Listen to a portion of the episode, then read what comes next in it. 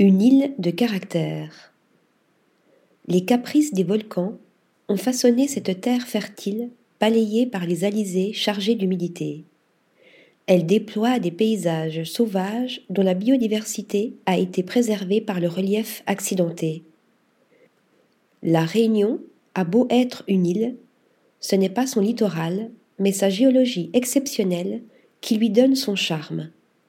On en prend la mesure en hélicoptère du survol du cratère du Dolomieu, s'il daigne se dévoiler, à la descente dans le trou de fer en frôlant les parois pour admirer ses cascades. Un défi pour les pilotes. Il ne reste plus qu'à enfiler ses chaussures de randonnée pour pénétrer au cœur de ce relief volcanique traversé chaque octobre par l'ultra-trail de la Diagonale des Fous, l'un des raids les plus ardus au monde. Chacun des cirques de l'île conserve son identité. Silaos, ouvert et très visité, Salazie, le plus vert et paré de cases créoles, et Mafat, accessible uniquement par des sentiers escarpés. Petits plateaux cernés de ravins, les îlets offrent refuge à des hameaux ravitaillés par les airs.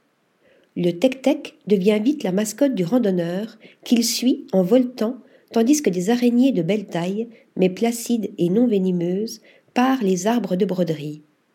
Il s'agira de bien choisir son chemin entre le sentier presque plat de la canalisation des orangers accrochés à flanc de falaise, offrant des vues à couper le souffle, et les rues de montée jusqu'au refuge de la caverne du four. Un bel effort à célébrer au rhum arrangé, avec modération, afin de pouvoir se réveiller pour aller voir le lever du soleil depuis le piton des neiges culminant à 3071 mètres, vestige d'un volcan éteint depuis quelque trente mille ans. Son étude permet de mieux comprendre l'évolution du piton de la fournaise, dont les éruptions régulières attirent les foules au bord du rempart, délimitant l'enclos où se déverse la lave. En période d'accalmie, la clôture s'ouvre aux randonneurs qui ne perdront pas des yeux les points blancs peints sur les coulées, servant de balises, pluie et brouillard pouvant s'abattre sur eux sans crier gare. On doit à cette humidité tropicale la luxuriance de l'île.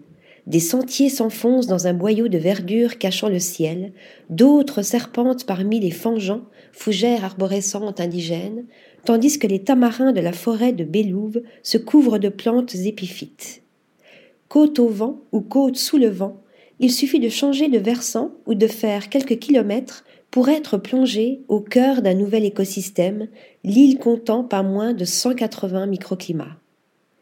Article rédigé par Sophie Ressa.